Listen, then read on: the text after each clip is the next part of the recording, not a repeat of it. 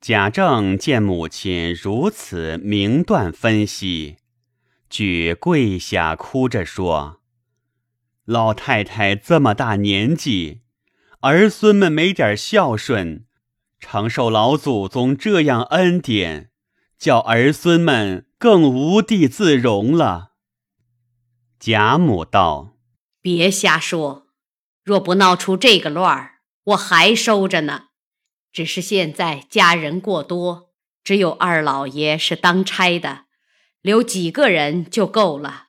你就吩咐管事的将人叫齐了，分派妥当，各家有人便就罢了。譬如义抄尽了，怎么样呢？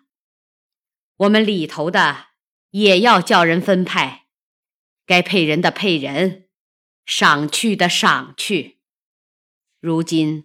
虽说咱们这房子不入关，你到底把这园子交了才好。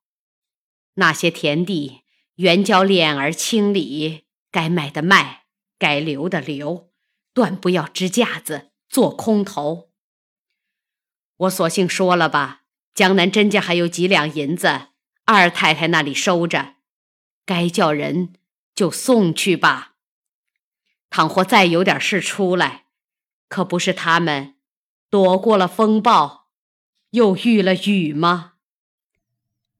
贾政本是不知当家立纪的人，一听贾母的话，一一领命，心想：老太太实在真真是李家的人，都是我们这些不长进的闹坏了。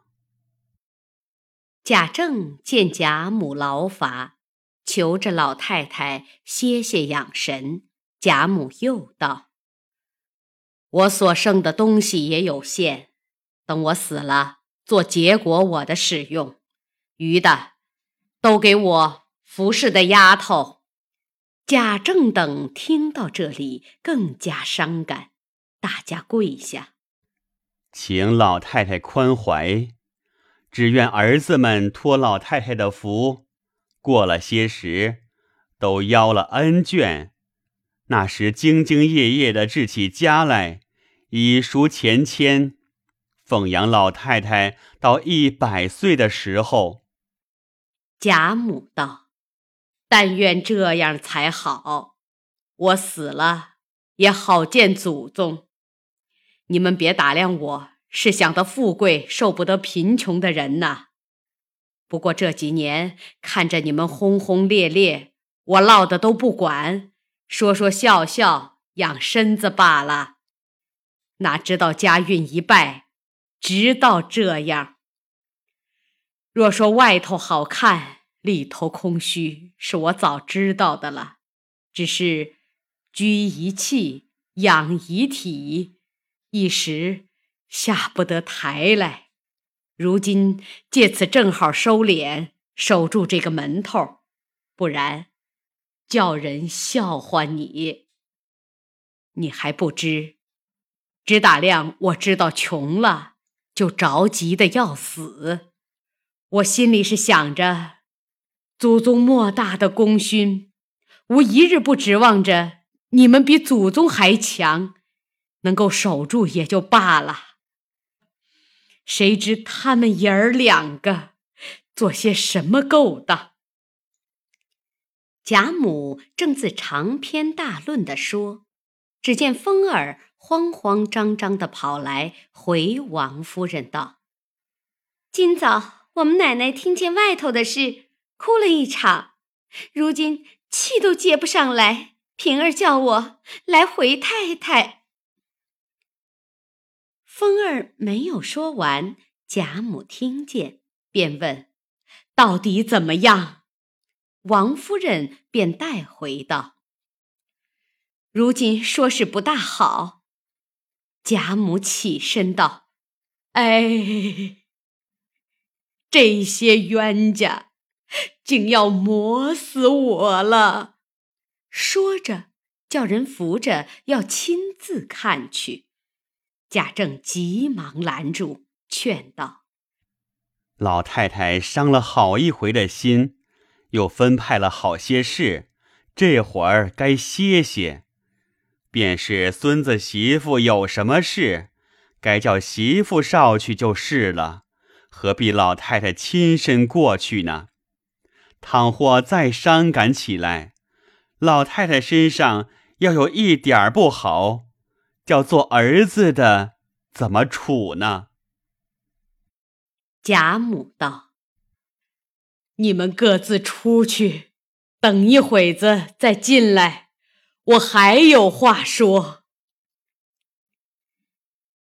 贾政不敢多言，只得出来料理兄侄起身的事，又叫贾琏挑人跟去。这里贾母才叫鸳鸯等派人拿了给凤姐的东西，跟着过来。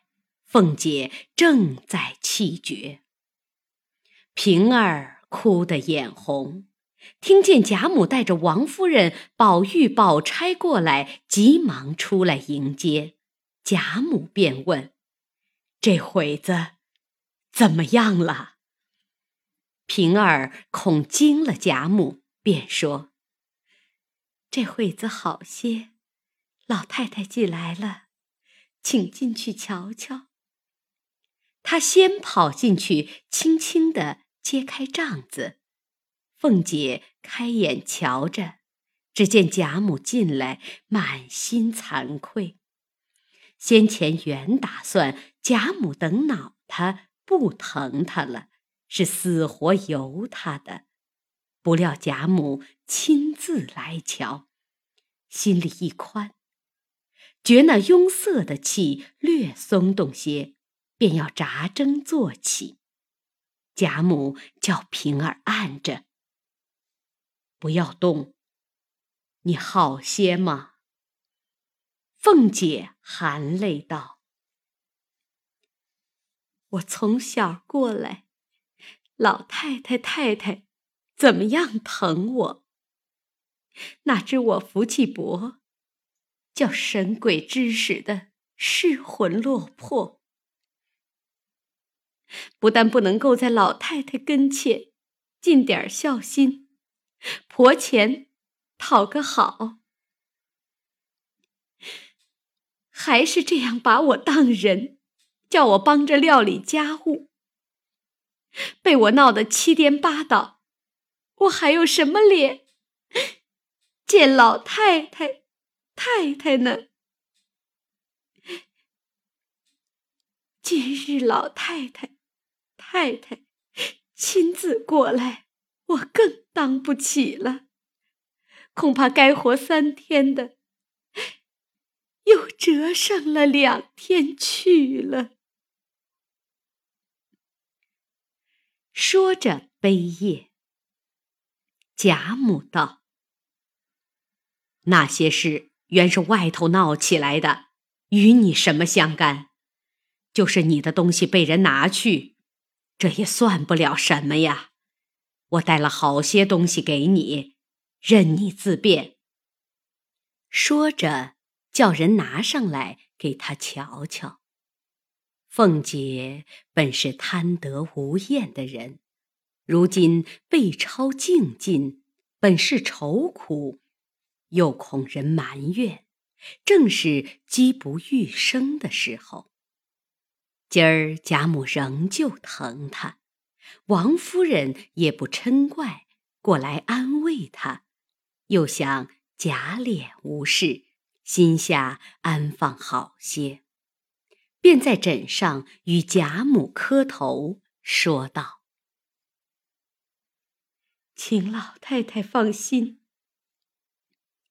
若是我的病托着老太太的福好了些。”我情愿自己当个粗使丫头，尽心竭力服侍老太太、太太吧。贾母听他说的伤心，不免掉下泪来。宝玉是从来没有经过这大风浪的，心下只知安乐，不知忧患的人。如今碰来碰去都是哭泣的事，所以他竟比傻子尤甚，见人哭他就哭。凤姐看见众人忧闷，反倒勉强说几句宽慰贾母的话，求着：“请老太太、太太回去，我略好些，过来磕头。”说着，将头扬起。贾母叫平儿。好生服侍，短什么？到我那里要去。说着，带了王夫人，将要回到自己房中，只听见两三处哭声。贾母实在不忍闻，便叫王夫人散去，叫宝玉去见你大爷大哥，送一送就回来。自己躺在榻上下泪，幸喜鸳鸯等能用百样言语劝解贾母，暂且安歇。不言贾赦等分离悲痛，那些跟去的人谁是愿意的？不免心中抱怨，叫苦连天。正是生离过生死别。看着比受者更加伤心。好好的一个荣国府，闹到人嚎鬼哭。贾政最循规矩，在伦常上也讲究的。执手分别后，自己先骑马赶至城外，举酒送行，又叮咛了好些国家枕恤勋臣。力图报称的话，贾赦等挥泪分头而别。贾政带了宝玉回家，未及进门，只见门上有好些人在那里乱嚷，说：“今日旨意，将荣国公世职着贾政承袭。”那些人在那里要洗钱。门上人和他们纷争，说：“是本来的世职，我们本家袭了，有什么喜报？”那些人说道：“那世袭的荣耀，比任什么还难得。你们大老爷闹掉了，想要这个，再不能的了。如今的圣人在位，赦过又罪，还赏给二老爷袭了。”这是千载难逢的，怎么不给喜钱？正闹着，贾政回家，门上回了。虽则喜欢，究竟是哥哥范氏所致，反觉感激涕零，赶着进内府告诉贾母。王夫人正恐贾母伤心，过来安慰。听得世侄复还，自是欢喜。又见贾政进来，贾母拉了，说些勤勉报恩的话。独有邢夫人尤氏心下悲苦，只不好露出来。且说外面这些趋炎附势的亲戚朋友，先前贾宅有事。都远避不来。今儿贾政袭职，知圣眷尚好，大家都来贺喜。哪知贾政醇厚性诚，因他袭哥哥的职，心内反生烦恼，只知感激天恩。于第二日进内谢恩，到底将赏还府地园子。被折奏请入宫，内廷降旨不必，贾政才得放心回家，以后循分供职。但是家计萧条，入不敷出，贾政又不能在外应酬，家人们见贾政忠厚，凤姐抱病不能理家，贾琏的亏缺。一日重似一日，难免点房卖地。府内家人几个有钱的怕贾琏缠扰，都装穷躲事，甚至告假不来，各自另寻门路。独有一个包勇，虽是心头到此，恰遇荣府坏事，他倒有些真心办事。见那些人欺瞒主子，便时常不忿。奈他是个新来乍到的人，一句话也插不上，他便生气，每天吃了就睡。众人嫌他不肯随和，便在贾政前说他终日贪杯生事，并不当差。贾政道：“随他去吧，原是甄府见来，不好意思。”横竖家内添这一人吃饭，虽说是穷，也不在他一人身上，并不叫来驱逐。众人又在贾琏跟前说他怎样不好，贾琏此时也不敢自作威服，只得由他。忽一日，包勇耐不过，吃了几杯酒。在荣府街上闲逛，见有两个人说话。那人说道：“你瞧，这么个大府，钱儿抄了家，不知如今怎么样了。”那人道：“他家怎么能败？听见说里头有位娘娘是他家的姑娘，虽是死了，到底有根基的。况且……”我常见他们来往的都是王公侯伯，哪里没有照应？便是现在的府尹，前任的兵部是他们的一家，难道有这些人还护庇不来吗？那人道：“你白住在这里，别人有可，独是那个贾大人更了不得。”我常见他在梁府来往，前儿御史虽参了，主子还叫府尹查明实际再办。你道他怎么样？他本沾过梁府的好处，怕人说他回护一家，他便狠狠地踢了一脚，所以梁府里才到底抄了。你到如今的事情还了得吗？两人无心说闲话，岂知旁边有人跟着听得明白。包勇心下暗想：天下有这样负恩的人，但不知是我老爷的什么人。我若见了他，便打他一个死，闹出事来，我承当去。那包勇正在酒后胡思乱想。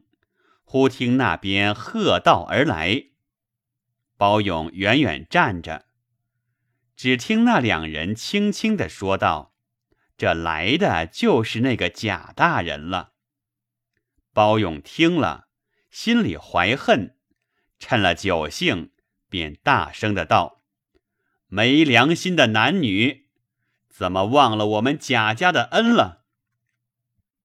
雨村在轿内听得一个“假”字，便留神观看，见是一个醉汉，便不理会，过去了。那包勇醉着不知好歹，便得意洋洋回到府中，问起同伴，知是方才见的那位大人是这府里提拔起来的，他不念旧恩。反来踢弄咱们家里，见了他骂几句，他竟不敢答言。那荣府的人本嫌包容，只是主人不计较他。如今他又在外闯祸，不得不回。趁着贾政无事，便将包勇喝酒闹事的话回了。贾政此时正怕风波。听得家人回禀，便一时生气，叫进包勇，骂了几句，便派去看园，不许他在外行走。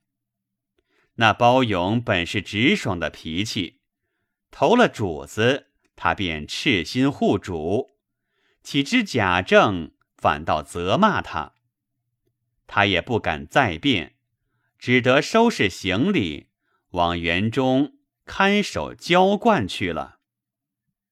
未知后事如何，下回分解。